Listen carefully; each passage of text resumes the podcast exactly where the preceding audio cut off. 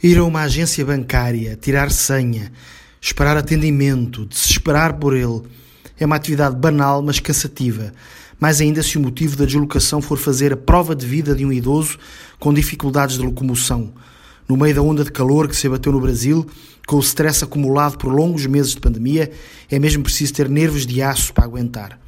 Mas uma senhora cujo nome não foi divulgado estava mais nervosa, estressada, cansada, desesperada do que toda a gente na fila de um banco na cidade de Campinas na manhã do último dia 2 de outubro. Até porque, segundo ela, o idoso de 92 anos que a acompanhava para fazer a prova de vida estava a sentir-se mal. E imediatamente, para surpresa dela, o banco disponibilizou uma dupla de bombeiros para cuidar do senhor. E é aí que a história de Banal se torna insólita.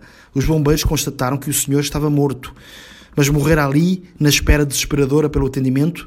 Não. Segundo os bombeiros, o cadáver do nonagenário estava rígido, estaria morto há, no mínimo, 12 horas. As intenções da senhora que levou o morto ao banco para levantar o dinheiro da reforma dele passaram logo de assunto bancário a caso de polícia. Ela garante que era sua companheira, mas que ele jamais lhe dera acesso às contas. Ainda não há mais desenvolvimentos de um episódio com cara de filme cômico ou trágico de sessão da tarde.